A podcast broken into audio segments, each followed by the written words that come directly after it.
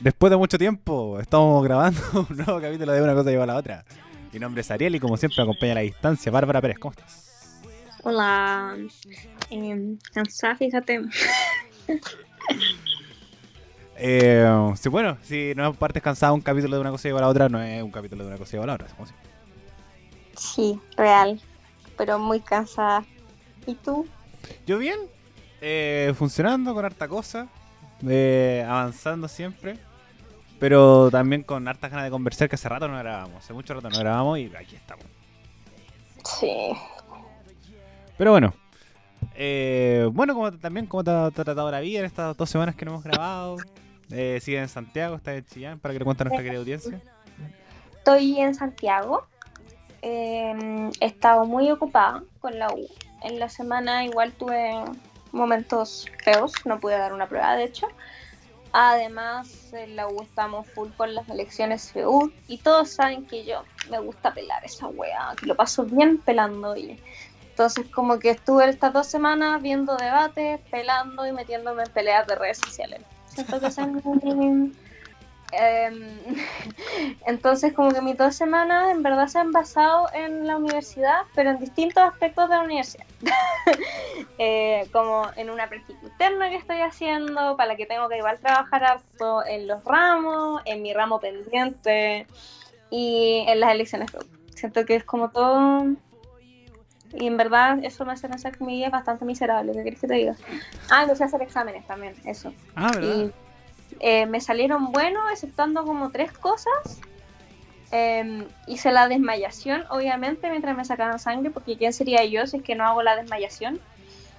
Eh, y sí, y de hecho, yo haciendo mis exámenes se conecta directamente con el tema de hoy, lo crean o no, porque obviamente se demoraron ocho años en atenderme cuando llegué a hacerme los exámenes y yo necesitaba estar haciendo algo, pues, y me fui a hacer los exámenes al lado de la U el martes y me llevaba el internet de la U y usé ese internet para descargarme Disney Plus. Te llega el wifi de la U. ¿Ah? Te llega el wifi de la U. Pues, si fui a Marcoleta. No, pero igual que ahí de llegue. Y aparte, entre que si es que no me llegaba el de la U mismo, porque cuando entré a sacarme sangre ya no me llegaba, pero recordemos que yo estuve hospitalizado en la clínica UC. y usaba el internet de la clínica. Ah, Así verdad, que verdad. me llegó el internet de la clínica también. Mis dos hogares, la UC y la clínica. Este es como el año desde que llegué a Santiago que menos tiempo he pasado en un hospital. Y lo encuentro un triunfo considerando que es el año pandémico. Como el hecho de que no haya tenido que ir al hospital, yo lo veo como milagro. Y bueno, que tampoco he tenido COVID, es que encuentro que eso es. Y yo creo que el hecho de que yo no haya tenido COVID después de tantos meses de que llegó el COVID a Chile, eh, es un logro. sin duda un triunfo de mis medidas sanitarias. Como yo creo que si alguien quiere una prueba de que yo he sido muy meticulosa con todo, es que no me ha dado COVID. Porque todos sabemos que yo tengo mala cueva y, y a mí me puede dar COVID muy fácilmente. Aparte que tengo pésimas defensas. Bueno, como... De hecho, todo lo que me salió como... O sea, las cosas que me salieron piolas malas en el examen, aparte de cosas como la tiroides, eran como vitaminas. Así que, sí. Cómanse sus frutas, cabrón. Fruta y verdura y. eh, Y tómense su suplemento y tomen solcito. Eso mismo como sin eh, las proteínas, que la B12, a la gente vegana, vegetariana. No solo para los veganos, la mayoría Sí. de los comedores de carne también tienen deficiencia de B12, dato. ¿En serio? Porque la B12 en general tiene problemas de absorción. Eso lo aprendí cuando era vegetariana y tenía que darle el argumento de la B12 para que me dejaran de huevear. Pero sí, entonces yo, eh, mi, mi interacción con la, la plataforma de la que hablaremos el día de hoy fue en la clínica. Bueno, ya entré a este tema como... Pero bueno, no vinimos a hablar de las dos semanas que no estuvimos, sino que vinimos a hablar de Disney Plus. Esta semana, el 17 específicamente, llegó Disney Plus a Latinoamérica. Eh, ¿Qué fue lo primero que viste? Eh, Hamilton. y después llegué a mi casa y vi Hannah Montana. Eh, de hecho, ya empecé la temporada 2 de Hannah Montana. Ujú, porque obvio que la estoy viendo desde el principio. Ah, sí. Eh, pero creo que esta cuestión de que yo. Eh, ¿Sabéis que Disney Plus siento que es como la plataforma hecha para mí? por lo nostálgica que es, como tiene muy pocas cosas que no he visto, ¿cachai? Eh, casi todo lo que está son cosas que vi. Entonces, como yo normalmente o uso como estos eh, series o películas de confort, como de que me causan paz, porque ya las vi. También yo soy muy de tener series o películas sonando atrás mientras hago cosas. Y lo bacán de Disney Plus es que tiene demasiadas cosas que ya vi y puedo tener efectivamente de fondo. Entonces, como que toda esta semana he estado haciendo todas mis cosas mientras tengo Disney Plus de fondo. Como ya, me hice los exámenes y vi Hamilton entre el pedazo de espera y la vuelta a mi casa. Em, después vi Hannah Montana, pero después empecé a hacer cosas mientras escuchaba em, La novicia rebelde. el otro día vi eh, Infinity War y después Endgame la usé de fondo. Hoy día he estado todo el día viendo Once Upon a Time, que no es de Disney, pero es una serie que vi hace mucho tiempo y Disney al final atinó que la tenía que comprar porque se trata de los cuentos, basically. Em, y no sé, siento que Disney Plus me sirve mucho para eso, por lo nostálgica que es. ¿Tú lo usaste ya? Porque ayer Sí. me habías dicho que no lo había usado. Bueno, es que yo la tenía pirata y eso también fue un error, absolutamente. Porque, eh, y bueno, como todavía estoy ya como hasta, como hasta eh, desilusionado de mí mismo eh, y como de un montón de cosas más, porque yo la compré pirata. Y eh, la compré pirata como hace, cuando partió la hueá de pandemia. Y ahí me pegó una revisada, vi El Rey León, eh, live action, que no había visto, y vi Sony entre estrellas. Y coincido mucho con lo que dice la Barbie, que es una plataforma que no que a diferencia de Netflix y con Amazon y como estas plataformas, comillas, serias, o con contenido Adultas. adultas, eh, gracias, esto es buen término. Eh, que, que puedo tenerlas de fondo, porque como soy malo para ver series, yo hago otras cosas mientras estoy viendo. eh, por ejemplo, que estaba viendo Soneta Estrella, la vida entera. El- también con eh, Saki Cody. Eh, y como todas estas series de cuando éramos, éramos chicos, o con películas que ya he visto. Entonces, por eso me gusta mucho Disney Plus y estoy muy emocionado por hacerlo. Y bueno, la compré pirata. Y como entre emoción y todo, contrato Disney Plus. Y lo, me di cuenta que lo y contraté el año. Y lo contraté la cuenta pirata del año. Oh, Y es que así como la concha de tu madre, la weá. Entonces como que cerré la página y ahora estoy esperando que me hagan el reembolso. Y mañana se supone que se me haga la prueba gratis de, de Disney Plus. Como, y me cobran de nuevo otra el, otro suscripción anual. Eh, porque quedo... Creo que también a la espera que me hagan la evolución del otro año. Así que puedo gastar todo, dos cuentas de Plus de un año. Pero vale la pena. Siento que, que vale la pena y quedo a la espera de que por favor Disney, si Disney se está escuchando esto, tío Disney, devuélveme mi... eh, no alcancé ni un día. en usar, así que debería devolverme la plata entera. Pero sí, yo le, le he dado una vuelta a Disney Plus. Estoy como muy emocionado con las series antiguas. Como las de adolescentes, Hannah Montana, Soneta Estrella. Las de Marvel, me faltan un par. Tengo muchas ganas de ver The Mandalorian. Que también yo está... también la puedo empezar porque yo la quiero ver con José, obviamente. Eh, y el problema es que estamos teniendo es que mi tele, que se supone que, porque, bueno, intentado esto por todas partes, pero mi tele se supone que es de las que eh, Smart TV, que es posterior al 2016, entonces debería poder tener Disney Plus, pero no puedo tener Disney Plus, no me deja. Entonces no puedo ponerlo en la tele y el computador como igual es un hueveo se te puede caer. Entonces como que no hemos podido como sentarnos a ver juntos, excepto el otro día que vimos em, Infinity War. Más que nada porque Infinity War es de las películas de los Avengers que no estaba en ningún en ninguna otra plataforma.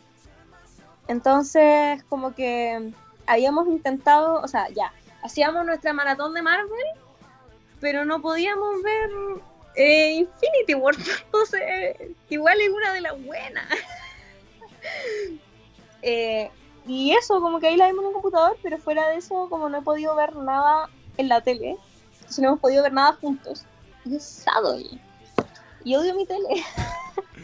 No, yo a puro computador, como la radio, la universidad y el trabajo me consumen, yo paso en el estudio. Entonces en el computador del estudio tengo Disney. Así que de repente cuando estoy en nada me pongo a ver eh, como cosas en Netflix.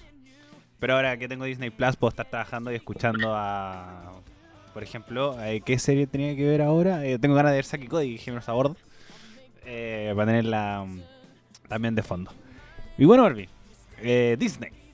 Partamos primero con las películas. Película favorita de Disney. O bueno, Ay, no, eh, de- eh, perdón, ya voy a, voy a ampliarla. Un top 5 o las que más recuerdes o las que tengas más cariño. Eh, no necesariamente nombrar una. Ya. Eh, siento que como la primera que se me viene a la cabeza es Tierra de Osos, la 1, Hoy la no la buena. visto. La 2 no existe. Eh, de hecho fue muy brígido porque me descargué Disney Plus. Y y yo no, no fui al tiro al buscador, me fui paseando categoría por categoría. Eh, para callar. y la cosa es que me salió primero Tierra de Osos 2. Y yo como, me estás hueviando que esta weá no tiene Tierra de Osos 1. Como no tiene Tierra de Osos 1, la borro. Cancelo la suscripción. Eh, pero sí. Y es porque yo cuando veía, o sea, yo veía mucho Tierra de Osos cuando yo era chica. Yo siempre he ya hemos hablado de esto, pero yo siempre he sido una persona muy obsesiva con las cosas que me gustan. Como esto no es algo que se me dio ahora, toda la vida ha sido así. Y cuando chica, yo veía un, par de cosas todo el día. Onda, yo era fanática de Barney, era fanática de los Teletubbies, las películas de Barbie, las chicas superpoderosas y Tierra de Osos. Ese era como el kit. Y mi mamá siempre cuenta como esta historia de que yo muy chiquitita, onda así, estoy chiquitita, no puedo, así. eh, nosotros teníamos una tele que estaba muy cerca del suelo y hay una escena en Tierra de Osos que es como, o sea, hay muchas escenas que hacen referencia a lo mismo, pero específicamente el final, que sí, hay un muro donde los weones ponen sus manitos y este weón ya siendo oso pone su patita y mi mamá dice que yo acercaba, me acercaba para poner mi mano encima. Así que Tierra de Oso, la nostalgia misma y de hecho como En Marcha Estoy es una de las canciones que todavía canto cada vez que estoy en el auto en un viaje largo, como que sepa el mundo que en marcha estoy. De hecho, cuando fuimos a las trancas en grupo, también la cantamos ese día que a mí se me ocurrió que quería ir cantando todo el camino al paradero. Íbamos cantando canciones de Disney. Sí, y la primera que cantamos fue En Marcha Estoy, porque yo la empecé. Eh, Entonces creo que eh, Tierra de Osos. Las de princesas en general. Eh, voy a decir controversial. Todos sabemos que mm, como en términos de icono feminista, Mulan, y Mulan siempre ha sido una de mis favoritas, pero mi princesa favorita cuando yo era chica era Aurora, de La Bella Durmiente. Y La Bella Durmiente es una película que he visto muchas veces y que estoy muy contenta de que está en Disney Plus. Creo que eso es lo que más me gusta de Disney Plus, es que tengo la seguridad que todas esas cosas están. Sí. Como, no es como Netflix que tenéis que estar como, oh, y estará. O, o Amazon Prime, ¿cachai? Que igual como que es esa cuestión como, y estará acá o no, como que sabes que está. Tiene el logo Disney, está. ¡Pum! Y como que me hace muy feliz porque, no sé, la, la Bella Durmiente igual como que siento que marcó mi infancia, porque las princesas en general. Aladdin también es una de mis favoritas y de hecho la, el live action no lo pude ver en el cine por muchas cosas. Y el otro día la vi al fin en Disney Plus y fui muy feliz. ¿Te gustó? Muy, muy feliz. La amé. Ay, qué bueno. Eh, me gustó mucho porque para mí Jasmine siempre ha sido una de mis princesas favoritas. Y cuando más grande me cuestioné por qué. Porque si uno ve la película, Jasmine en verdad no tiene tanto protagonismo como yo lo percibía, ¿cachai? Como Jasmine nunca fue un personaje protagónico y tampoco nunca fue tratada como un personaje protagónico. Y siento que en el live action Jasmine me gusta más que Aladdin. Como Sí, completamente. siento que Aladdin está en nada. Sí. También me gustó que tiene muchos matices, como en la película animada, Aladdin es el único mentiroso culiado, en, en, en live action, como la loca igual le miente en un momento y le miente descaradamente. Y al final es piola ella la que gana la wea. Así que aguante, aguante, Jasmine. Eh, de hecho, la película debería cambiar de nombre. Petición. ya, voy en tres. Eh, estamos hablando solo de Disney y no de cosas que Disney haya comprado, porque ahí se me, se me va toda la cresta. Incluye Pixar. Sí, obvio que incluye. Pixar. De hecho, ahora me voy a ir por Pixar. Y si bien una de mis favoritas siempre fue Monster Inc., eh, el espacio aquí se la voy a dar a Bichos. Ah, ¿en serio? Sí, yo siento que Bichos es una película que está infravalorada. Bichos es la película, como teoría, Bichos es una de las películas que le enseñó a nuestra generación eh, que como el, el poder popular. ¿Por qué? Porque en Bichos las hormiguitas están sometidas por estas weas eh, que son saltamontes. Eh, están sometidas por los saltamontes, tienen que conseguirles comida, los weones no hacen nada, son unos flojos culiados. De hecho, el, el saltamonte brígido, Hopper, le dice al resto como si las hormigas se dan cuenta que son más que nosotros, eh, it's over, ¿cachai? Y no sé, creo que todos los personajes son tan bacanes. El hecho de que, como bichos, es transgresora, weón. El hecho de que la chinita sea un weón y sea un weón súper rudo es the cherry on top of the cake. Y yo cuando chica tenía el VHS. y en el VHS de bichos, y esto igual tiene que ver con que, por qué me gusta tanto, el corto que venía era el corto del viejito que juega ajedrez. Ah, sí, que juega solo. Sí. Y ese es uno de mis cortos favoritos también. Entonces, para mí, Bichos es todo eso. Además que tiene líneas icónicas y yo como era chiquitita, yo era muy chiquitita cuando era chica, como valga la redundancia. Siempre fui muy chica y sigo siendo muy chica ya, pero cuando era chica era más chica que los otros niños de mi edad. Y mm, como que no sé, la, la, la princesa hormiga que era como muy chiquitita y muy curiosa, como que no sé, yo tenía un feeling con ella. Así que, bichos. y Los Increíbles. Los Increíbles creo que también es una película que, que me marcó y me gusta mucho, además. Eh, aparte que, no sé, siento que...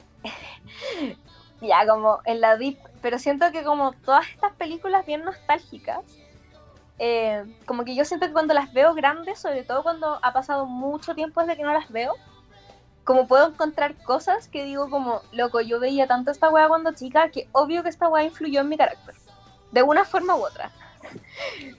Y no sé, creo que me pasa eso viendo Los Increíbles. Siento que muchas cosas de mi dramatismo, por ejemplo, vienen de Los Increíbles y de Disney en general. Pero aparte siento que Los Increíbles es notoria. aparte tiene algunas de las frases más icónicas que están grabadas en mi cabeza, como el discursito de Last Speaker al principio diciendo como que si todos los hombres van a tener la diversión, como ese I don't think so es una de las weas más bueno, y Edna pegándole con el Eso diario te a a. Me acuerdo que Sí, porque, estábamos en las trancas. Qué manera de repetir ese diálogo de mierda, weón. porque es, es una obra de arte, conchetumare. Y aparte, a mí me pasa con Los Increíbles que la tengo súper latente ahora porque desde que vi la 2, siento que la amo más todavía. Como. Aparte, la 2 la fui ver al cine, así que. Sí, y, me hace muy feliz como que al fin estén todas esas cosas, porque por ejemplo ya, las películas de princesas de Disney no estaban en ninguna parte. Mulan estuvo un tiempo en Netflix y después lo sacaron. Hércules, que también es una que me marcó origen, estuvo mucho tiempo en Netflix y después lo sacaron. Eh, no sé, Bichos creo que igual estuvo un tiempo en Netflix, pero las películas de princesa, ponte tú, había que buscarlas como en un link que era como películasdebarbie.com y también estaban las películas de princesas de Disney, pero si no, no estaban en ninguna parte. Y ahora sí, y estoy muy feliz. Sí, yo coincido con que Disney tiene como esta. Bueno, Disney, Disney Plus tiene como estas películas que son también para ver, como por ejemplo, con amigos, yo siento. Como. Sí, obvio que sí. ¿Cachai? No te la vayas a echar como, "Oye, bueno, yo no tengo pareja. Pero estas como de repente veis serie en pareja, tú ves serie en pareja. Sí. Y tienen que esperarse, ¿cachai? Para verla. Pero en cambio con Disney Plus, puedes verla, dejar a la mitad y filo. Porque son películas de igual de niños. po. Sí, y, y también como ahí hay otra cosa, que es que no son solo cosas de niños, porque por ejemplo, bueno, ya está Star Wars, está toda, y no sé qué opináis tú de cómo están divididas las cosas en Disney Plus, pero yo lo encuentro una obra de arte. Sí, Como esa cuestión de que estén por colección y que dentro de las colecciones hayan subcolecciones, ya, porque para que no tenga Disney Plus, punto uno, cómprelo. yo haciéndole propaganda directa a Disney Plus. paguen, por favor. Sí, tío Disney. paguen, devuelve mi membresía errónea y auspicia este programa. Pero eh, si no tienen Disney Plus eh, la interfaz, por lo menos en computador, es muy parecida a la interfaz de Netflix. Pero tiene esta cuestión que están, primero están las cosas por categoría. Entonces está como Marvel, X-Men, eh, National Geographic, mm, Disney, Pixar. Pero además, después cuando uno va bajando, están las otras categorías que es como, ya, películas de superhéroes, películas nostálgicas, que ahí está La novicia rebelde y Mary Poppins, así que maravilloso. Eh, clásicos de todos los tiempos, cosas así. Pero cuando uno se mete a las colecciones, por ejemplo, la colección eh, Marvel, que cuando yo vi esto fui muy feliz. Está como Marvel Cinematic Universe y estaban todas desordenadas. Después, eh, Marvel, o sea, MCU fase 1, fase 2, fase 3. Eh, orden cronológico. Bueno, están las películas de los Avengers en orden cronológico. Eh, series, series animadas, eh, Spider-Verse, como está todo tan bien dividido y la de Star Wars también es como orden en el que salieron. Eh, la cuestión que es como colección de Vader, que están solo como las cosas en las que como es muy relevante Darth Vader. Precuelas, secuelas, como, ¡ay, no es maravilloso! encontré muy satisfactorio cómo está dividida. Y está la película de los Simpsons, perdón.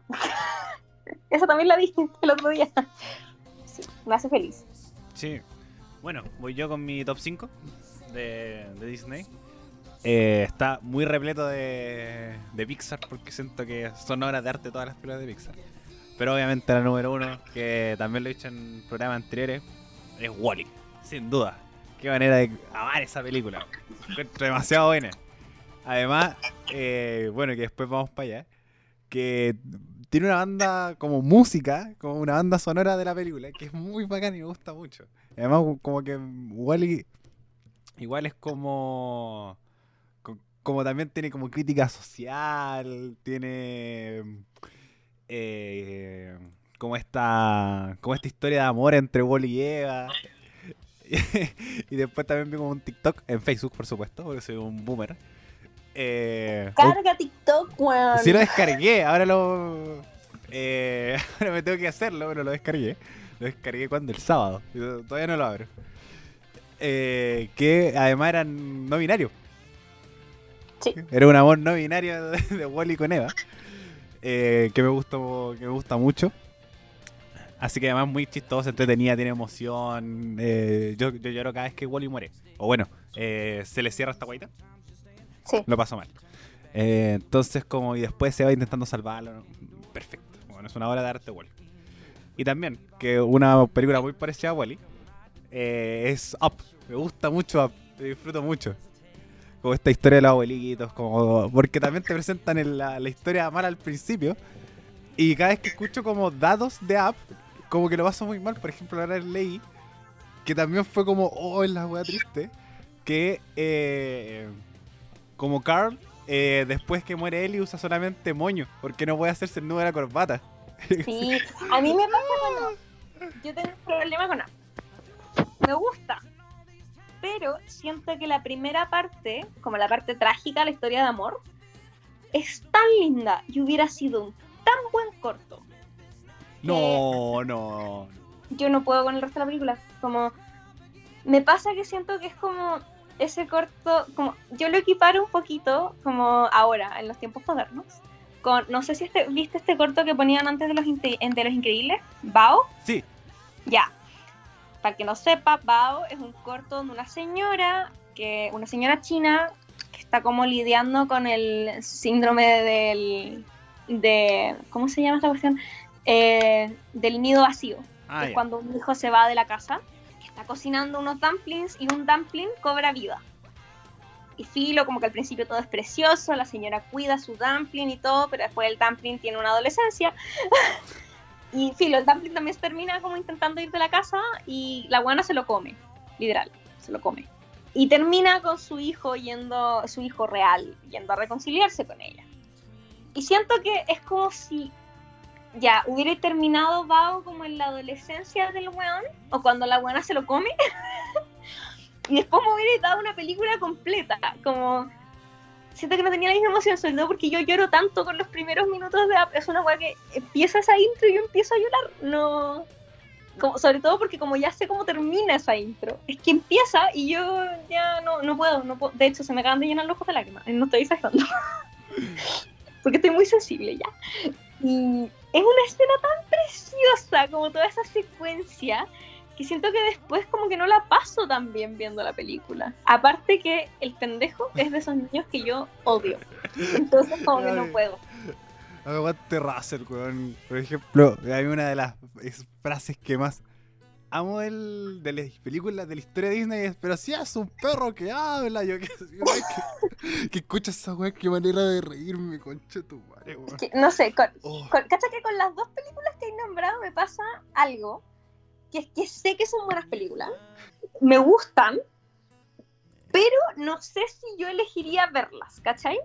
Como en su momento las fui a ver al cine, lloré, ¿cachai? Y, si están dándolas en la tele, como las dejo. Pero así como que yo diga, un día me levante y diga, weón, estas ganas que tengo de ver Up son impresionantes. No puedo seguir viviendo hasta que no ponga Up. Nah. No, y así. Yo como, si te dicen como, escoge una película, voy a escoger Wally o Up. Como realmente están en mi top de películas favoritas, de Disney sobre todo, y de la en general. Así que la coloco en mi, mi top. Eh, número 3, que también te encuentro que es súper buena y me sé los diálogos en español. Y estuve a punto de aprendérmelos en inglés cuando era chico, pero. No, miento. Eh, me, compraron un VHS de esta película, que es Toy Story 2. Y yo me sabía los diálogos, el, el, el VHS está en inglés. Pero me da lo mismo porque la vi en inglés y yo me sabía los diálogos en español. Entonces igual la disfrutaba. Pero encuentro que esa es un pedazo de película, la disfruto mucho.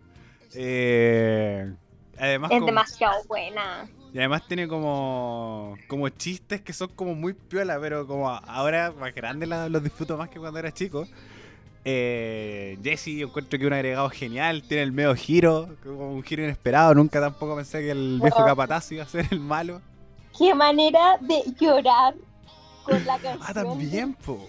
Conche tu madre. Yo cuando era chica, para mí Toy Story 2 es ir a la casa de mi papá. Porque me acuerdo, bueno, como no sé, no sé por qué, con mi, con mi hermano veíamos mucho Toy Story, o yo tengo el recuerdo de haber visto, visto mucho Toy Story con él. Eh, y siento que la 2 sí o sí es la mejor, como opinión controversial. La 2 es mejor que la 1. Sí, sin duda. Eh, es de las secuelas que son mejores. Onda, a mí, la 1 de Toy Story, yo la 1 la vi después que la 2, de hecho. O tengo recuerdos de haberla visto después. Y me acuerdo que ni cagando la encuentro tan buena. O sea, es buena.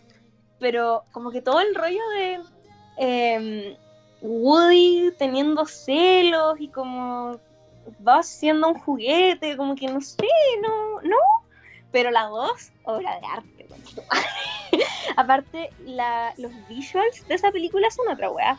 Onda, cuando el, el loquito está arreglando a Woody, el placer visual de esa escena. Sí, como otra eh, ASMR, así nivel 1000. Sí, yo amo cuando el viejito como que se pone los lentes. Yo ahí ya estoy como, yes. Y también la, la frase del, del, abuelito. ¿Cuánto le queda? Cuando, ¿Cuánto se va a morar? Lo que tenga que tardar. Encuentro que es una frase demasiado buena que lo uso mucho. Y dice como, ¿cuándo voy a tener esto? Lo que tenga que tardar. Eh, siguiente película que está en mi top. Que, que bueno, lo nombró la Barbie, que es Hércules. Muy buena película. De película. Muy buena película. También tiene mucha frase icónica. Eh, cacha que yo tengo un peluche de Pegaso Pero es Pegaso bebé. Y viene con una mantita. Está envuelto en su mantita. Amo esa weá. Eh, bueno, también la banda sonora y todo, como todo lo, lo que me gusta de Hércules es como este camino del héroe. Que es como eh, por la senda iré llegará a mi meta. Así como voy a transformarme en un héroe verdadero. Eh, y además como esto, estas personas, bueno, como toda la, mezcla de la mitología, lo encuentro genial, una mezcla de la historia. Eh, y, y, además como uno empatiza con todos los personajes. Que siento que pasa con muy pocas películas. Como Hades, yo lo encuentro tan malo. Hades es el mejor villano de Disney. Aparte, siento que igual ahí jugó mucho el actor, tanto en inglés como en español. Onda, cuando, cuando se le apaga la cabeza y dice, eh, ¿quién apagó la llamita? Es como eh, eh, tan especial. Y no sé, yo siento que también creo que un soundtrack que me sé en inglés y en español y diálogos que me sé en inglés y en español es Hércules, sí o sí. Aparte, en español, la voz de Hércules la hace Ricky Martin. Eso, y muy, además la voz Sí. en- en Y lo peor es es que Ricky tú- Martin. Tú ves a Hércules y es como, obvio que es Ricky Martin. Como, es Ricky Martin, saludos. Yo me acuerdo que después de. Yo no sabía ese dato como cuando era. Hasta, hasta grande igual. Cuando caché, fue como, obvio que era Ricky Martin. Como no, no podía ser de otra forma. Sin duda, sin duda. Y además como ese Ricky Martin joven. Sí. Y mi quinta película, que me costó mucho escoger quinto lugar, porque hay muchas más que encuentro que vamos a conversar en este capítulo, que es. Las locuras del emperador. Qué Qué buena gran película. película. Y la serie, la serie igual está. Como, mira, ¿sabéis qué me gusta mucho más? Eh, las locuras de Kronk también. Es que es una gran película. Sí. Yo encuentro que la gente también mira muy a huevo las locuras de Kronk. Es muy No. buena. Bueno, su historia de amor, su historia de amor. Y además como toda la, la historia que desarrolla que al final, y además al final demasiado bueno, lo siento gente si no la ha visto Locuras de Kronk, pero debería verlo, que es como que consigue el pulgar arriba de papi y es como ¡Vamos! ¡Grande Kronk! Como esa escena de Kronk chiquitito con sus guantes. Eh, eh, No sé, yo siento que en general Kronk también es un personaje infravalorado del universo de Disney. Por Kronk es un gran es personaje, un gran personaje. Siento que Las locuras del emperador, sí, muy entretenida y, y Cusco, un personaje muy entretenido, pero la mitad de los comedy reliefs son Kronk.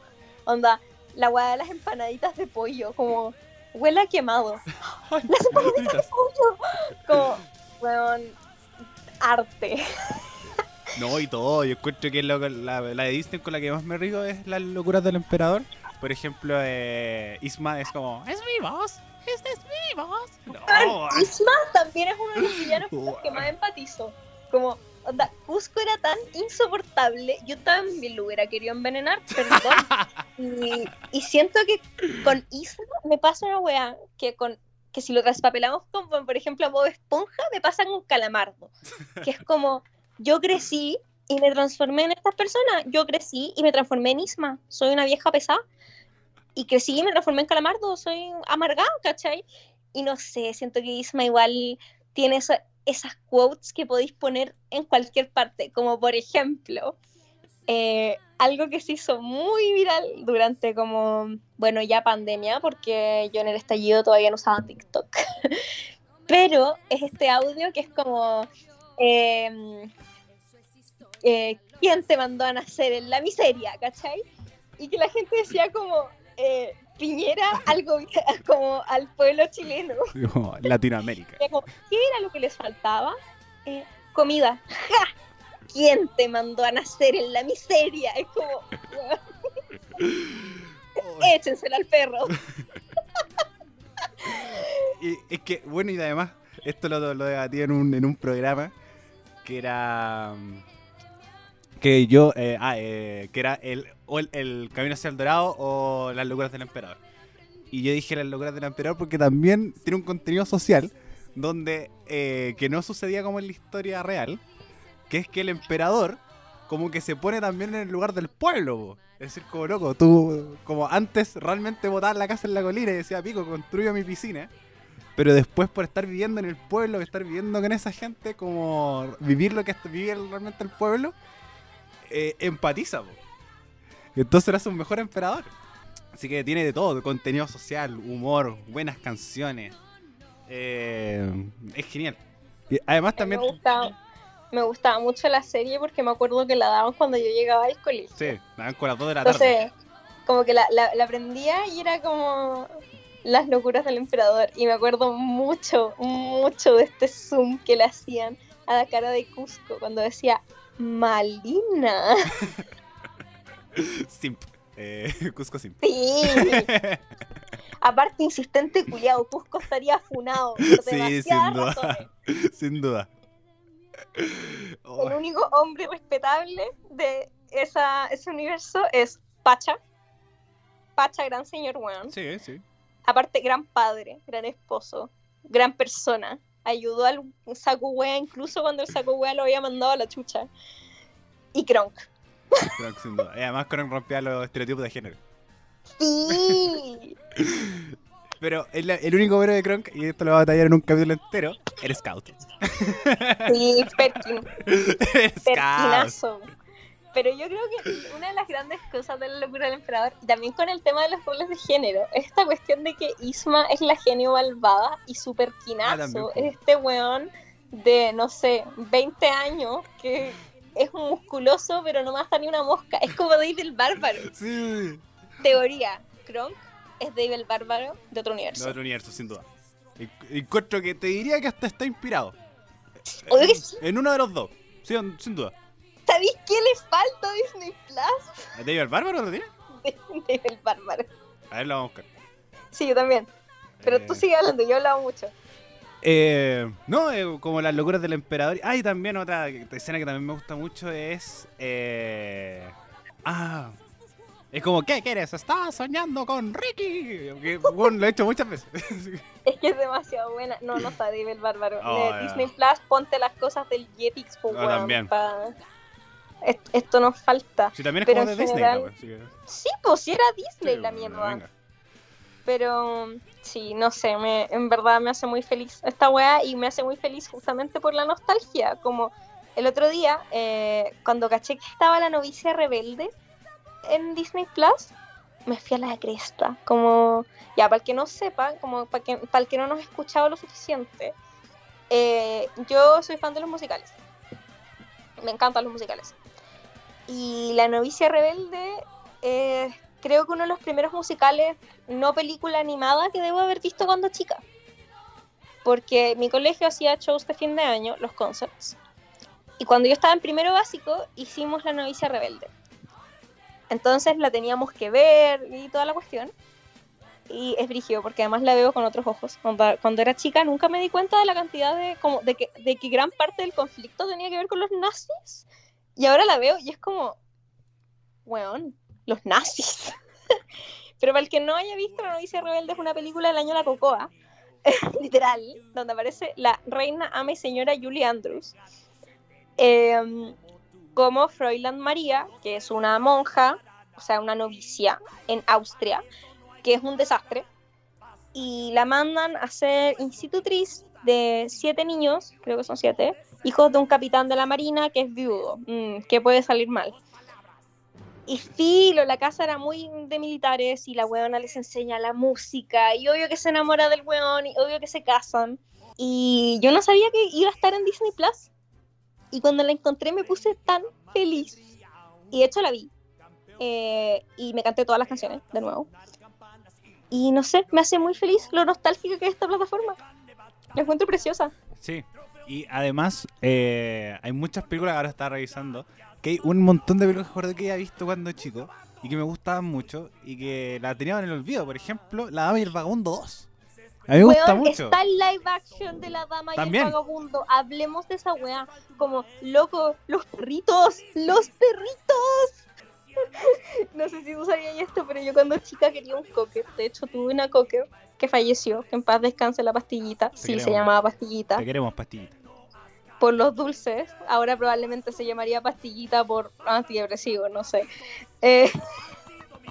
Ojalá mi mamá no escuche esta.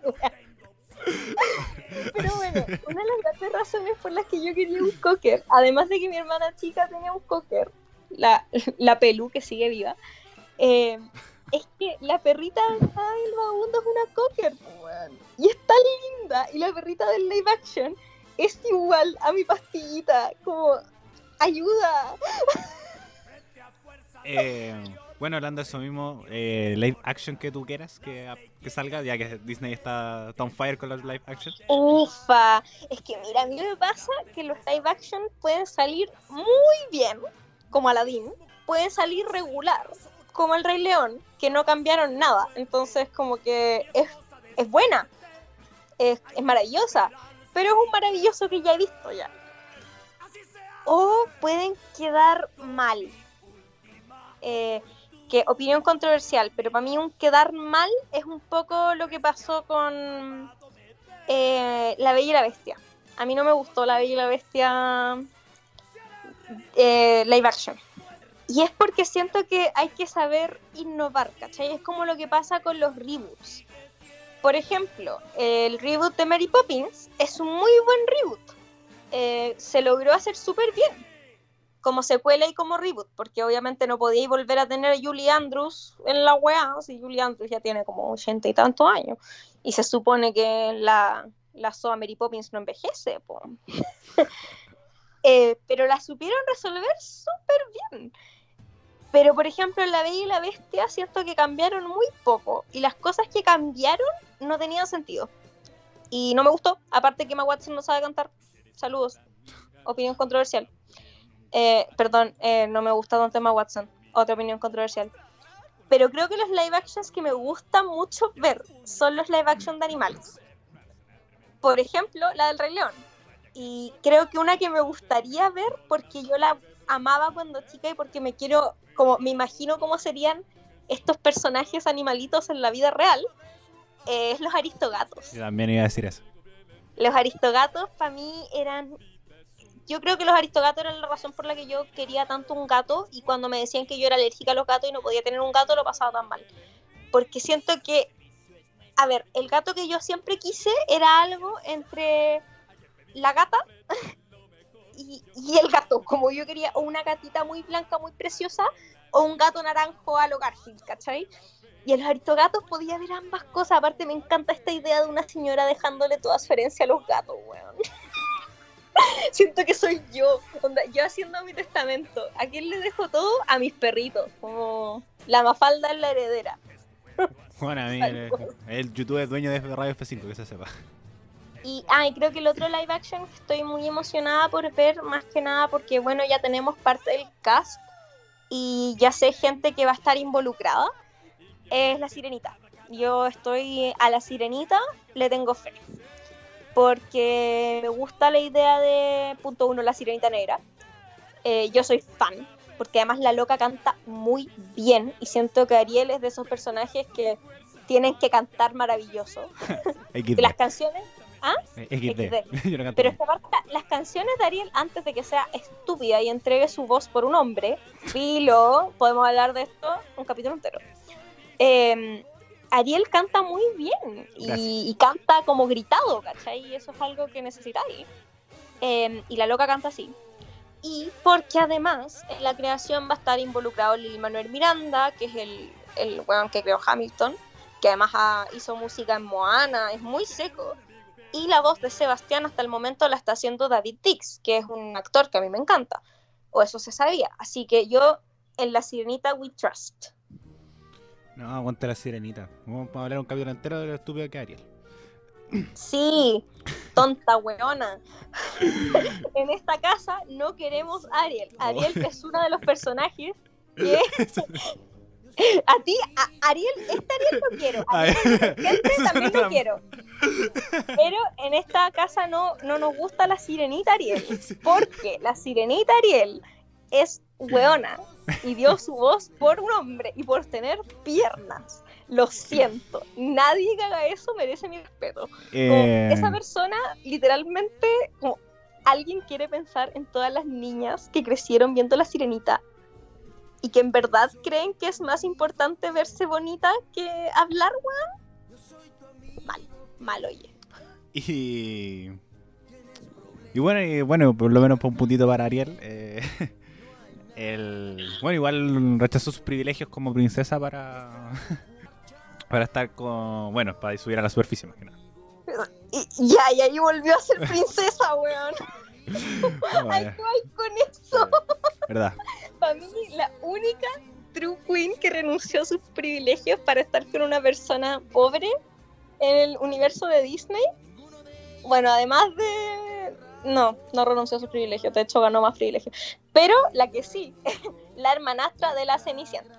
Que en la Cenicienta 2, que es como un compilado de cuentos, en verdad no sé por qué chucha lo pusieron como secuela, se enamora de un panadero y deja como rechaza su estatus de persona con muchas lucas para estar con el panadero. Aguante. Eh, ah, no, el, el otro del príncipe Navi también. ¿Verdad? Cacha que no puedo conectar con la princesa del sapo, como que no me. ¿No te gusta? Me gusta, sí, pero no puedo conectar, como que también. Es como lo que me pasa con. la- Si está en la tele, la veo, pero no la busco activamente. Oh, está el jorobado de Notre Dame. Ah, sí, madre. A ese no lo he visto tampoco. Me estáis weyando. No, no, te estoy viendo. Yo la actué en el colegio. y fui como gitana número 3. Eh, Eso, eso como un personaje así como el pato. Puro era como gitana número 3. Mi único diálogo era decir como, ¡es un monstruo! Algún día les puedo contar todas mis actuaciones problemáticas de los shows que hicimos en el colegio, porque son muchas. Pero El Jorobado de Notre Dame también es una de mis películas favoritas, eh, me sé todo el soundtrack. Y hace muy poco, por algún motivo, en mi cabeza revivió como El Jorobado de Notre Dame. Puede ser porque Esmeralda es bacán, no lo sé, probablemente sí. Y mm, creo que El Jorobado de Notre Dame es una de las películas más oscuras de Disney que no nos Sin dábamos duda. cuenta que era oscura. Como, weón, eh, esa película literalmente tiene un genocidio de por medio, como el genocidio del pueblo gitano, literal. Y al otro le discriminan por feo.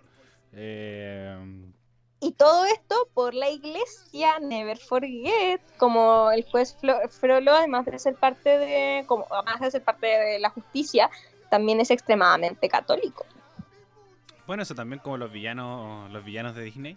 Por ejemplo, la, que uno también de los más que me sorprendió que como que estaban haciendo una lista de como cuáles eran los villanos más terribles. El número uno era el de la Madre Hotel. eh, no. Eh, ah, boludo, venga. Ah, bueno, este es el de Jorado Notre Dame. Ese era el número uno. Tipo, Que el que el más juez Frollo es otra wea. es que el que más trauma generó y todo. Y el otro que estaba también súper arriba y me sorprendió, el que el cazador que mató a la mamá de Bambi. Obvio que sí, mató a la mamá de Bambi. Pero yo creo que el que no se ve suficiente es el, el como el líder colonialista de Pocahontas. Ese también es uno de los villanos Ah, que sí. yo encuentro hardcore. Pero no sé, a mí me pasa que el otro día encontré una serie en TikTok, como serie de TikToks, eh, que era como un weón explicando cómo la mayoría de los villanos de Disney están hechos a base de estereotipos antisemitas y me fui a la concha de su madre. Como, en verdad es otra wea. Como la madre Gothel es un mito como de cómo son las mujeres malvadas judías, literal. Y que de paloyo. Chucha. Sí, no, en serio, como, o sea, eso no quiere decir que no podamos seguir disfrutando de las películas animadas de Disney, pero la cagó, yo quedé muy mal. Aparte que se metió con dos cosas que yo disfrutaba mucho cuando chica, que eran las películas de Disney y las películas de Barbie. La chucha. Pero no sé, me hace muy feliz todo, todo lo que tiene que ver con esta plataforma, me hace feliz que ponte tú, no sé, esta High School Musical, que hayan películas que no alcancé a ir a ver al cine, ¿cachai? Como, bueno, como, al, como Aladdin en live action.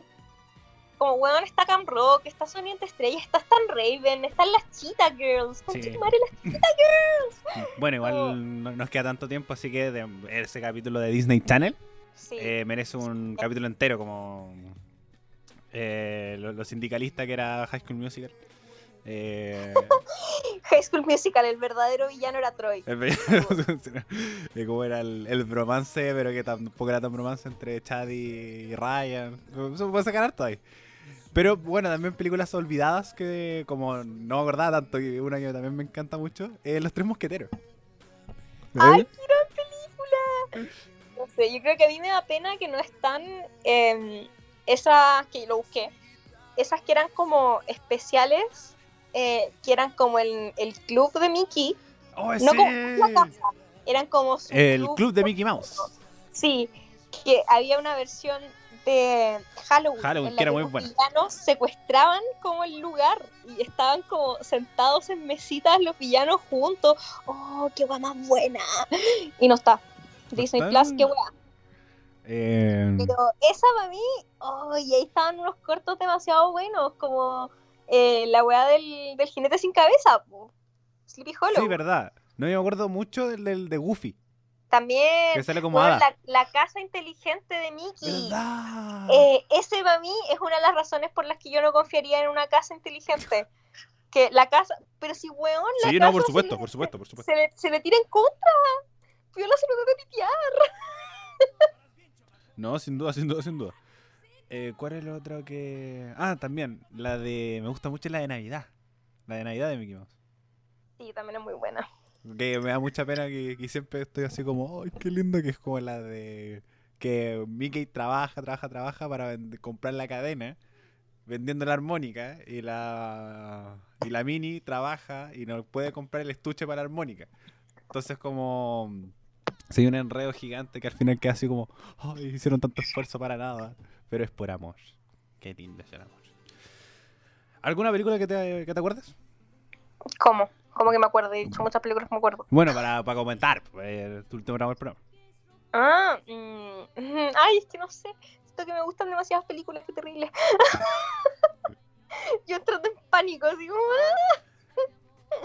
No sé, creo que en general me hace muy feliz no tanto ver las cosas nuevas como me hace ver las cosas viejas. Como para mí entrar a esta weá y ver que estaba La Bella Durmiente, ver que estaba Mulan, que estaba Pocahontas.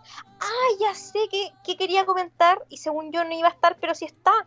Anastasia. Anastasia está en Disney Plus. Y yo estaba muy. Ya, porque para el que no sepa, a mí me gustaba mucho Anastasia. Eh, también es una de las películas que me sé todas las canciones. Eh, y un tiempo, no sé si tú te acuerdas, que Anastasia la daban mucho en un canal nacional. No me acuerdo en cuál era. Pero la daban como en estos sábados de película. Ah, en Mega, siempre. Sí, no me acuerdo si era en Mega o en Televisión, pero una de las dos daban mucho Anastasia. Sí. Y Anastasia después estuvo en Netflix. Y yo era muy feliz, pero hace mucho tiempo que sacaron a Anastasia a Netflix. Eh, y ni cagando pensé que iba a estar en Disney Plus, porque según yo, Anastasia no era de Disney. Pero está. Y me hace feliz. Para que no sepa de qué se trata Anastasia, es una película que se trata de eh, la. Bueno, la, la hija del zar, que se llamaba Anastasia, que por mucho tiempo se creyó que estaba viva porque no habían encontrado su cuerpo junto al del resto de la familia Romanov. Entonces, la película eh, se alimenta básicamente de esa teoría. Eh, y se trata de que Anastasia efectivamente la saca del castillo un, sirviente, que también era un niño, esclavitud, filo, trabajo infantil. Y la salva, pero la buena como que pilla pierde la memoria y no se acuerda que ella es la princesa y ella cree que se llama Anya y es feliz. Eh, y este weón, el sirviente, crece para ser un estafador. y cuando se entera de que la mamá del zar está buscando a su nieta sobreviviente, empieza a buscar a weonas que puedan fingir ser Anastasia. Y se encuentra esta loca, que extrañamente se parece mucho a Anastasia. Eh, y le enseña a ser Anastasia, pero en verdad sí es Anastasia. Y toda esta película tiene uno de los villanos que a mí particularmente me daba mucho miedo cuando chica, que es Rasputin. Porque la versión Rasputin de Anastasia eh, es por lo bajo perturbadora. Como no sé, siento que si me habláis del viejo el saco, me imagino a este Rasputin. Perdón. Aparte tiene una de las canciones de villanos que más me gustan, que en inglés se llama In the Dark of the Night, pero no me acuerdo cómo se llama en español. Y que de hecho me gusta mucho porque un weón, hay un one en YouTube que hace como covers versión punk rock de canciones infantiles. Sí, suena raro, es muy bacán. Y una de las versiones que mejor le salen es de esa canción. Y no sé, me gusta mucho. Además que igual es de esas películas que vi chica y como no sabía nada de historia, como el día del hoyo sabía que en chucha era el San Nicolás, ni cagando sabía que era una historia real. Y ahora que sí, sí me la sé. Y que además como la película tiene propaganda anticomunista explícita. Eh, como que no sé, encuentro que es de esas películas que las veis que es como, oh, oh, vaya, vaya, vaya. Bueno, eh, no, eso, eh, como, no me sorprende Disney. Y no es de Disney, es de Fox. Ah. By the way. Es de esas películas que quedaron en, en la comparación. Como los Simpsons también están en Disney Plus. Como los Simpsons, pero solo hasta las dos últimas temporadas. Mira. Era. Bueno, nunca sido fanático de los Simpsons, pero debe ser como de las peores. A mí igual me gustan, pero está la película. Ah, ya, la película buena. La película buena. Eh, bueno, ¿qué te iba, a- te iba a- Ah, bueno, eh, la música. La música de Disney. Algo. Ay. Algo que se tiene que tocar sí o sí. Y bueno, está sonando de fondo. Que para mí que es la mejor canción de. No la escucho, ¿qué? eh, eh, bueno, ahora voy a presentarla que era la mejor canción de la historia de, de Disney, que es Hombre de Acción, sin duda. Sí o sí. ¿Y tú, según tú, cuál es la mejor canción de la historia de Disney? Mm, No, no puedo elegir, perdón. No, no, no se puede. Pero a mí en general la música de Disney me gusta. Eh, creo que es algo que con los años no me puede dejar de gustar. Incluso las películas que no me gustan tanto, como por ejemplo, no sé, La Princesa y el Sapo, con la que yo te dije no tengo una conexión muy grande. Las canciones de La Princesa y el Sapo igual me gustan mucho. Y mm, no sé, Moana, por ejemplo, tampoco he podido conectar con Moana. Y eso que me encanta, como la encuentro muy buena, pero no, no conecto. Eh, igual, las canciones de Moana las encuentro en obra de arte. O las canciones de Frozen, conche tu madre. Ay, Pero no de Frozen 1 ne- necesariamente, Frozen 2. Encuentro que Into the Unknown y Show Yourself son otra weá. Eh, pero me quedo obviamente con los clásicos, como El Rey León, Sí. y ni siquiera como no sé no sé si específicamente ponte tú el, el opening o el ciclo sin fin como- o, o la canción del final como que ni siquiera es Hakuna Matata siento que para mí esa canción como de Scar como Zarenga de villano es, es otra weá y en general las canciones de los villanos de Disney las encuentro maravillosas todas como yo en esta me voy con por los villanos un poquito porque yo creo que a ti te gustan más las otras. Sí. Pero por ejemplo, a mí me pasa que no sé, la canción de Madre Gotel en Enredados, encuentro que es la mejor canción de Enredados. Nada. Eh, Eh, Sabia es Sabia mamá, encuentro que además como no es una canción de villano típica, la, el ritmo no es una canción de villano. Y no sé, en general lo encuentro tan, en- encuentro que la música de Disney es tan ingeniosa y es algo que es como de siempre, porque no sé, yo creo que te puedo nombrar canciones que me gustan de las películas del año de la Callampa, como por ejemplo Una vez en un sueño de eh, La Bella Durmiente. Yo esa canción me la sé entera. Eh, eh, me la sé más en inglés, eso sí, siento que esa película la vi más veces en inglés. Como, aparte que es la escena icónica del príncipe Piola stalkeándola en el bosque. Eso está mal, cabros, no lo hagan. Y hasta el día de hoy, como las películas del día de hoy igual tienen muy buenos lyrics, y por ejemplo los live actions, por ejemplo el live action de Aladdin, no sé si sabíais, pero tuvieron muchos rollos con la música. Porque, y con el personaje del genio en general, porque había muchas cosas legales respecto a eh, Robin Williams, que no quería que la hicieran de nuevo. Como que habían cosas legales que no se podían hacer. Y por ejemplo, eh, Príncipe Ali, que es una de mis canciones favoritas de Aladdin, tiene cambios. Sí. Y cambios notorios. Porque no se podían usar los lyrics. Y aún así, es una gran canción. A mí en Aladdin Live Action, eso sí, me faltó el reprise de esa canción. Como cuando Jafar dice esta cuestión como de que el Príncipe Ali resultó ser Aladdin solamente. Que es el mismo ritmo. Oh, masterpiece. No sé, siento que en las canciones de Disney es como donde están ocultos muchos mensajes. No solo como ya conspiranoicos, sino como mensajes de la misma película. Hay muchos foreshadowings, muchas referencias a cosas anteriores. Me encanta. No, yo, coincido, yo no coincido con que la canción de, de Mamá Gotel es la mejor de Enredados. Eh, eh, veo en ti la luz, sin duda.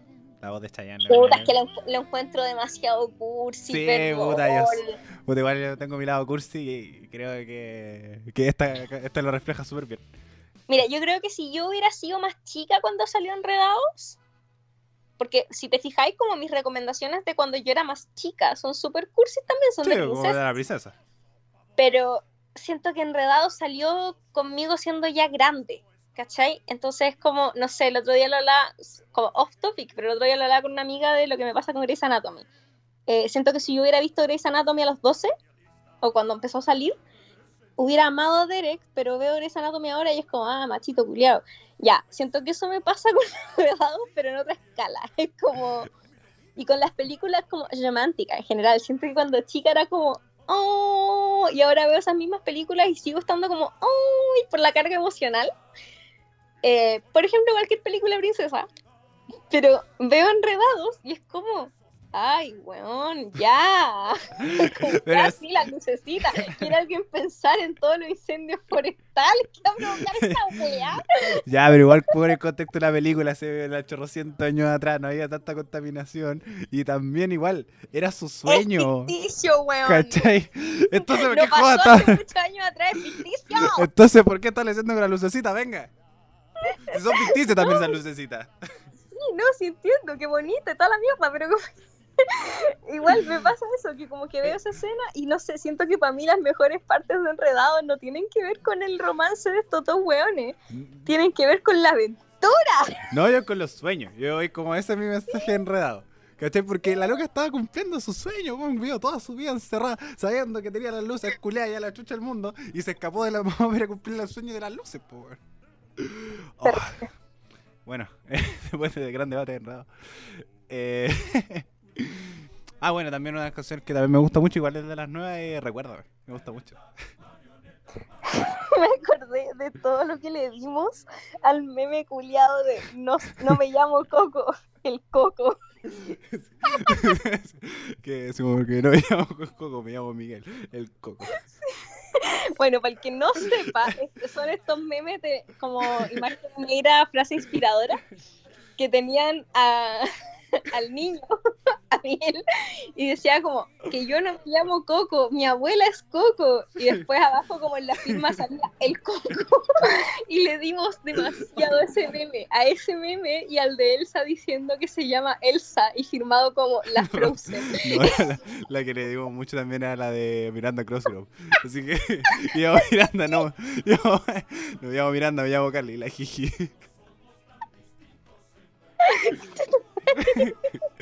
Oh, ese igual es el mejor de todos. Pero no sé, yo cada vez que sale Coco en la tele, o sea, después de llorar histéricamente con Recuérdame, obviamente, porque se llora histéricamente, Sí, bueno. eh, ve- como que me acuerdo del meme y me recontra cago de la risa. Oye, grande el coco, te queremos. Eh, ah, y otra canción, eh, bueno, la película que tiene muy, muy buena banda sonora y para mí es la mejor de todas, como en su totalidad, es Tarzán. Phil Collins no puede hacer nada mal ese gallo. Sí, eso sí. No sé, yo tengo sentimientos encontrados con Tarzán, pero no me voy a meter ahí. Eh, pero algo que es bacán de Tarzán es la música. Y encuentro que es otra wea también. Como. no sé, y aparte el hecho de que Phil Collins las cante en inglés y en español, como que. Y las como no canta como en más idiomas también. Sí, también.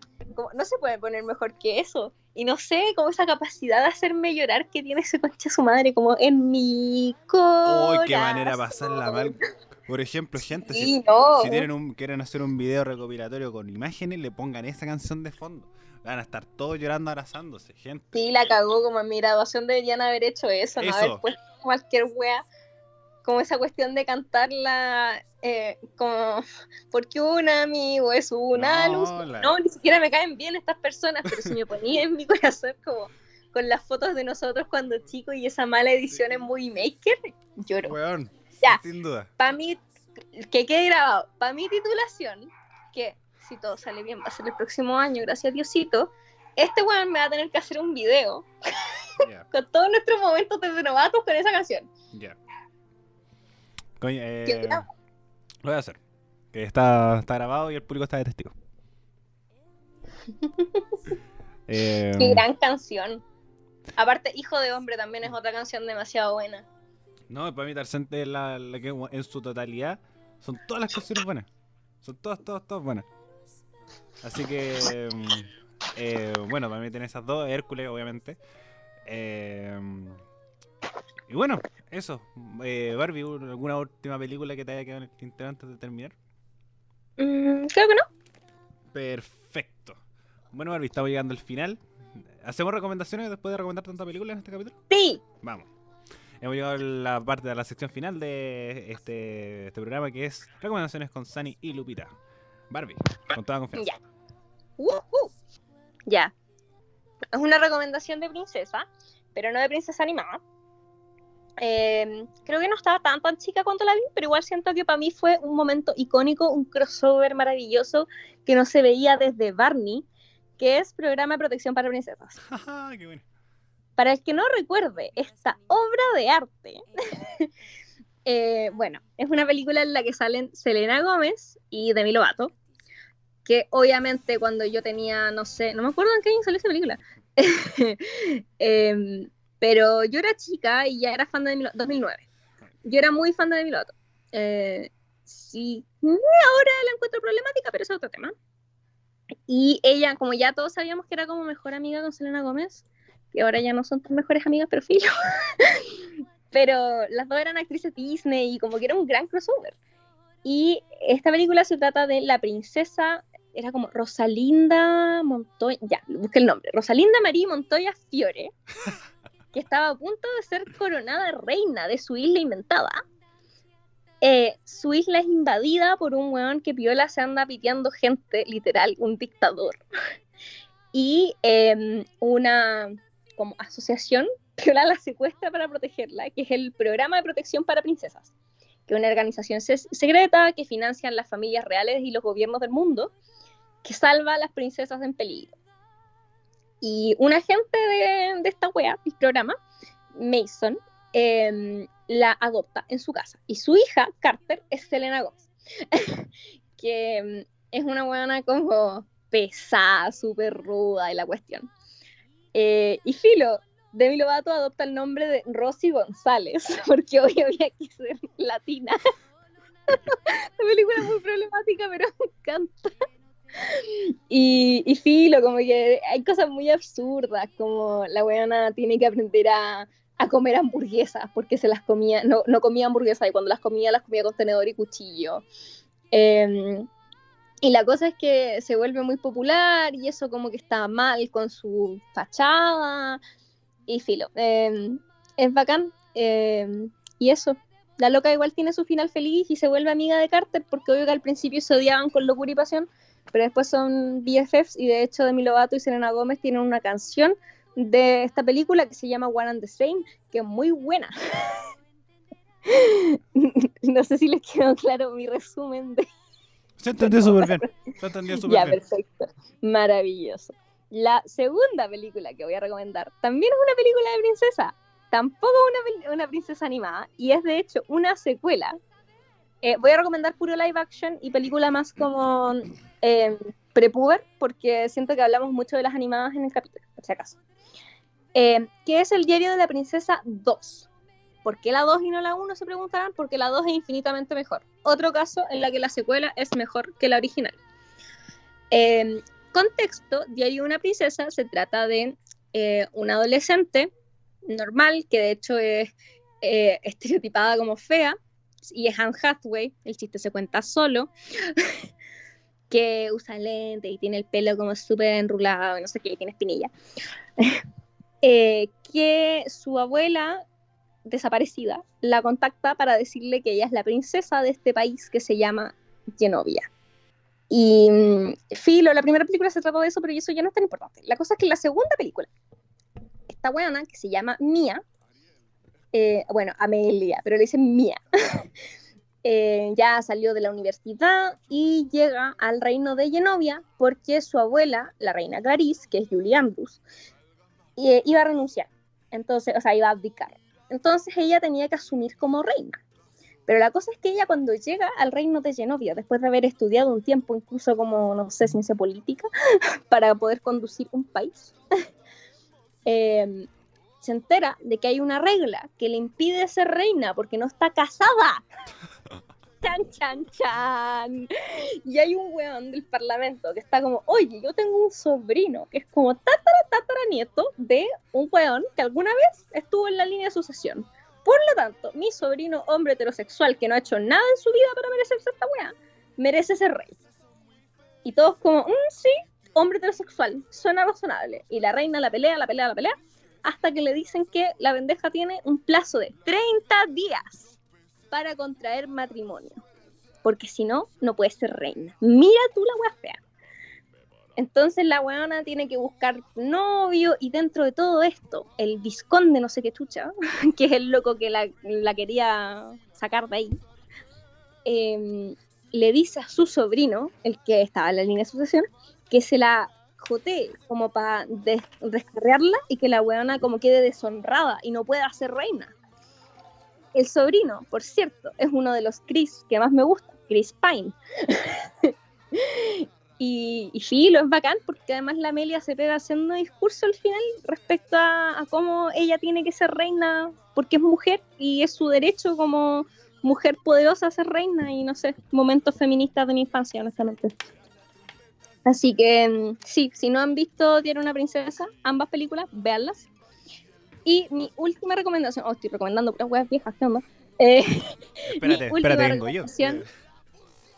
Mi recomendación es una, mi última recomendación es una película del 2005 que se llama Sueños sobre hielo.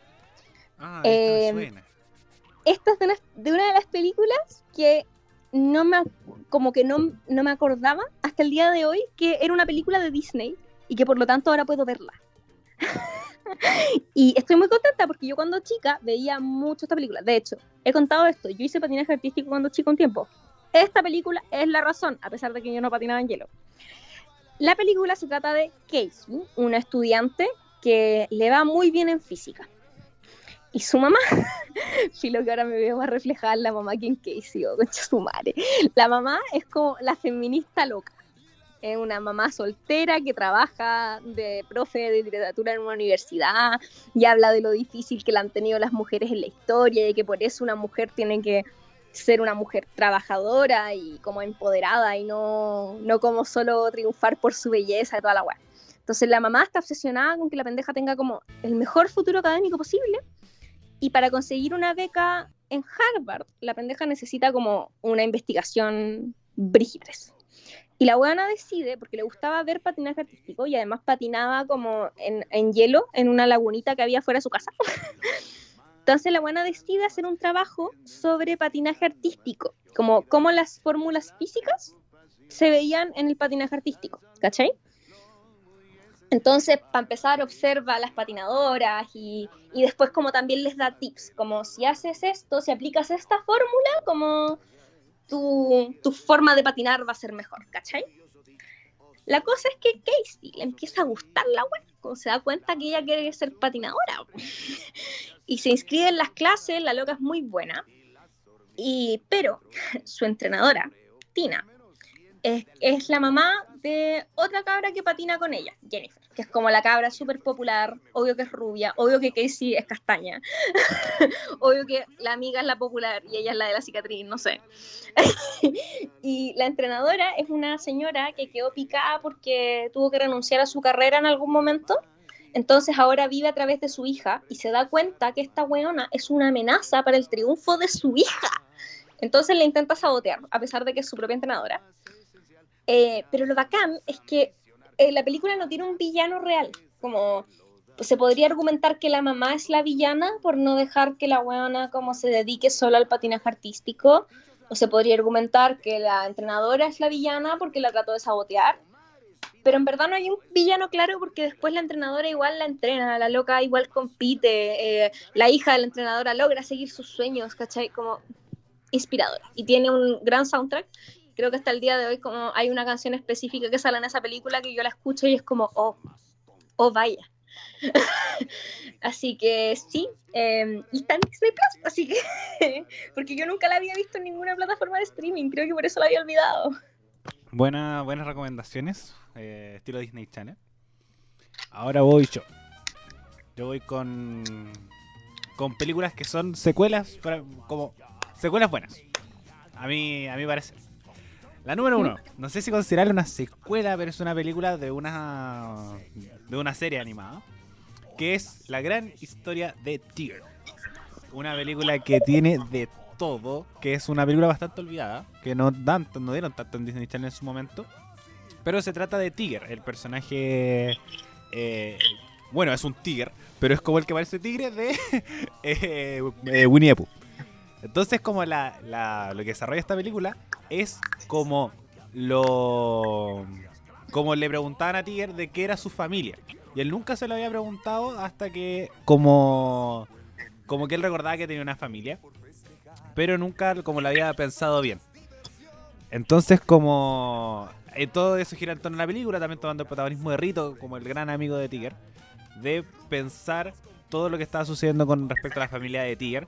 Y, como todo, también la enseñanza que te entrega, que es el sentido de la familia. Como que la familia no es como tus personas de naturaleza, sino también las que están al lado tuyo. Entonces esa es como la enseñanza de la película y además es muy emotiva, muy entretenida, tiene canciones muy muy bacanes y, y que además tiene todo un sentimiento que te aprieta el agua de la película entera. Así que es una película totalmente recomendada, también está en Disney Plus. Número 2. Voy con... eh, Bueno, voy a recomendar las dos. Que son las películas de Lilo y Stitch. La película de Lilo y Stitch y el Lilo y Stitch 2. Eh, bueno, la película de Lilo y Stitch trata de cómo eh, Stitch es el experimento 626 y eso significa de que hay otros 260 225 proyectos eh, como antes de él. Entonces, esto es lo que trata de la película, es que se descubren estos otros personajes que tienen como otras habilidades, eh, otras como funcionalidades, porque el objetivo de Yomba era como tener todos estos como animalejos o extraterrestres. es como la serie. Sí, po, a partir de esta película Yo era fan de la serie. a partir de esta película sale la serie. Porque al final de la película, para los que han visto la serie, es que como todos los experimentos, que eran como unas pelotitas, les echaban agua y, y como eran como eh, deshidratados. como Crescencio. Sí, eran como huevitas deshidratadas, ¿cachai? Que le echabas agua y como que salía el bicho, el extraterrestre. Entonces como el final de la película es que se esparcen todo esto a través de toda la de todo Hawái y tienen que ir buscándolo a partir de la como en la serie, pero en la película es como te cuentan cómo parte todo esto, que es muy entretenido, muy interesante y creo que está súpermente infravalorada eh, y desaparecida y la otra es, es Lilo y Stitch 2 que es como el, el- te enseñan cómo es el funcionamiento de los extraterrestres que tienen como que meterse en una cámara de, de hipoalergénica, una cosa así, para que se como que tenga que termina de cargarse. Entonces como Stitch empieza a tener un cortocircuito dentro que muestra que Stitch como no es tan bueno porque sigue siendo un extraterrestre y estaba pensado como para hacer maldades, no para un- una mascota, como lo es. Eh, pero eso es como el desarrollo de la película que es muy muy entretenida. Ambas están en Disney Plus. Le recomiendo mucho más la película de Stitch porque como no es tan conocida y es muy entretenida, sobre todo con los personajes que empiezan a nacer que son muy bonitos. Y Sparky creo que es un, un personaje que también demuestra esta como dualidad de decir de que no todos los animales son malos, que es un, un cliché súper eterno de las películas, que es no son malos si no tienen que saber tratarlos. Entonces creo que eso también muestra el rol como humano del hilo que a mí, a me encanta. Eh, que también se está desarrollando y además se mete como el, todo el, la cuestión intergaláctica y todo, que es bien entretenida.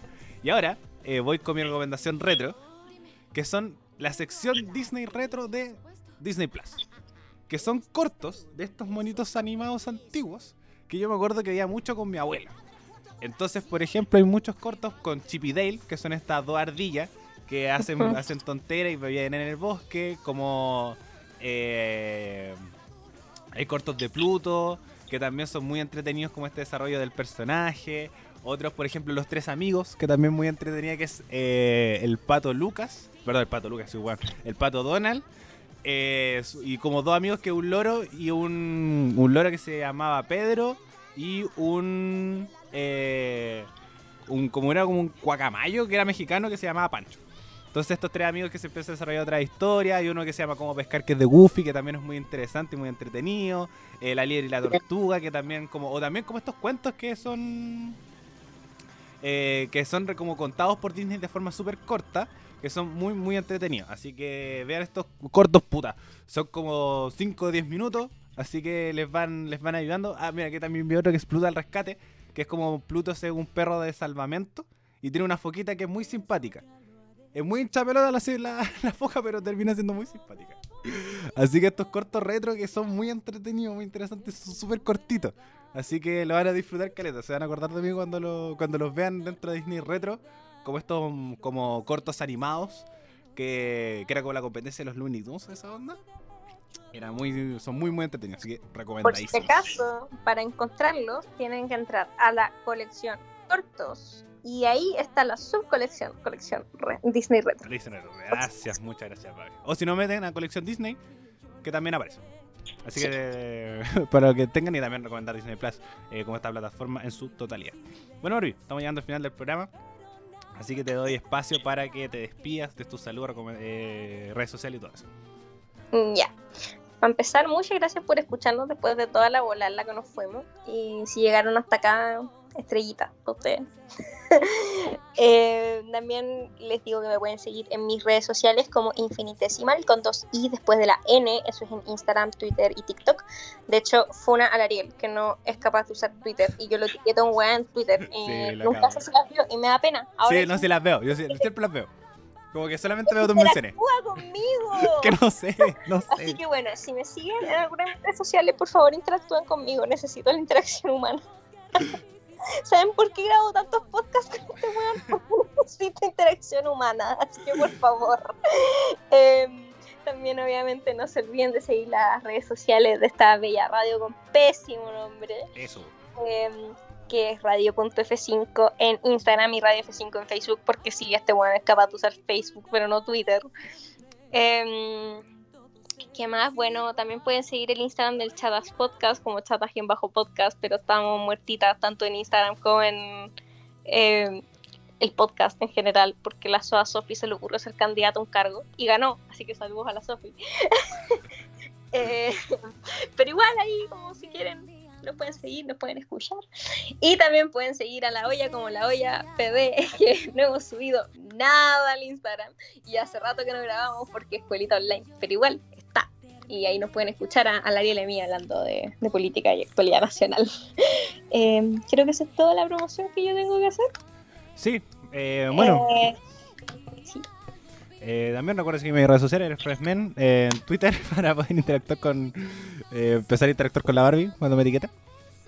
Eh, ¿Qué más? Ah, bueno, también en Instagram, Ariel Freshman. Y también recuerden seguir el resto de los otros programas de la radio que, que son muy entretenidos muy interesantes. Que UDG tiene todo, para todo, para escuchar entretenimiento, noticias, de todo. Así que para que le den un vistazo. Bueno, Barbie, muchas gracias por haber participado en el programa del día de hoy. Nos estamos escuchando la próxima semana en un nuevo capítulo de Una cosa llevó a la otra. Adiós. Adiós.